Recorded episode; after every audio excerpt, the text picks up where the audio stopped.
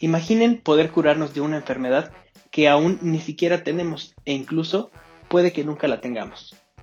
Esto ya es una realidad con una tecnología llamada CRISPR-Cas9.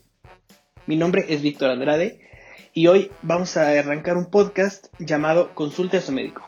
No sé cuánto tiempo vaya a durar o cuántos capítulos vaya a grabar, pero ahora que está de moda todo este tema de la biología molecular, vamos a hablar un poco sobre esto. En resumen, y puesto de la forma más sencilla que se me puede ocurrir, Cas9 es una enzima que corta DNA y junto con un RNA guía dirigen hacia Cas9 a la secuencia específica de DNA. Esta guía de RNA contiene una secuencia específica que se va a acoplar con el DNA objetivo. Esta secuencia se une junto con Cas9 y buscan la secuencia objetivo de DNA. El Cas9 funciona como un zipper o cremallera en el DNA objetivo y separa las hebras para guiar la secuencia de RNA para que se acople. Una vez que el acoplamiento está completo, Cas9 tiene una especie de tijera molecular que corta la secuencia de DNA a la cual estaba dirigida. Y una vez que se corta, el DNA está abierto, expuesto, y así se puede inhabilitar o alterar.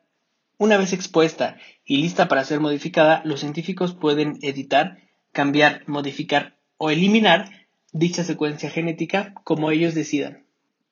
¿Qué son los genes? Los cromosomas contienen la receta para la vida. Están en el núcleo de casi todas las células y están hechas de fibras de ADN o hebras, ácido desoxirribonucleico. Los segmentos de ADN llamados genes son los ingredientes y cada gen agrega una proteína específica a nuestra receta. Las proteínas construyen, regulan y mantienen un estado de balance llamado homeostasis.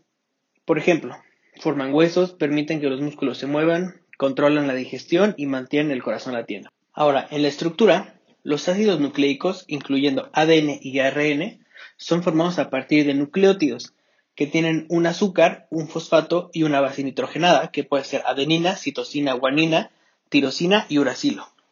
El azúcar puede ser ribosa para formar ARN o desoxirribosa, ADN. Los grupos fosfatos están en el carbono 3' y se unen al azúcar del carbono 5', formando uniones fosfodiéster. Normalmente la dirección de escritura de las bases es de 5' a 3'. El ADN tiene características básicas como tener una doble hélice antiparalela.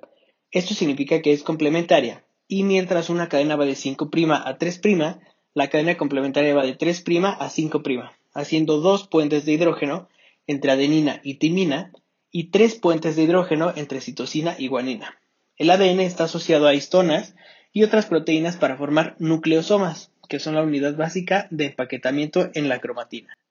Ahora, hablemos específicamente de CRISPR que por sus siglas en inglés significa repeticiones palindrómicas cortas, agrupadas y regularmente interespaciadas. Este complejo relativamente nuevo tiene un nombre completo que se llama CRISPR-Cas9 y permite la edición del genoma con precisión nunca antes vista, eficiencia y flexibilidad. Los últimos años han sido una serie de hitos en el uso de este complejo, desde crear monos con mutaciones blanco hasta previniendo la infección de VIH en células humanas.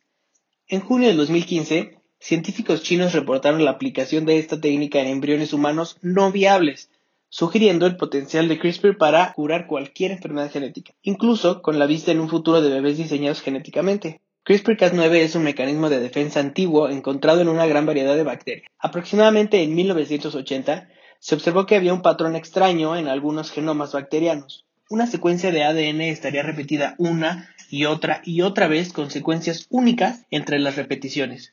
A esta configuración le llamaron Clustered Regularly Interspaced Short Palindromic Repeats, mejor conocido por sus siglas como CRISPR.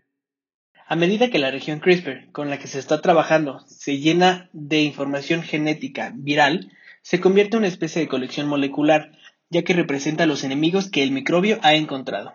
Dicho microbio puede usar esta información genética viral para convertir a las enzimas Cas en armas de precisión guiadas. El microbio copia el material genético de una molécula de ARN.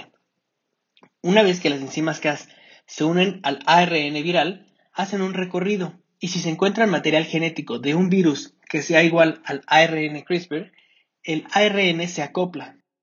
Después, las enzimas Cas cortan la información genética en dos, evitando que el virus se replique, siendo Cas9 la enzima más conocida.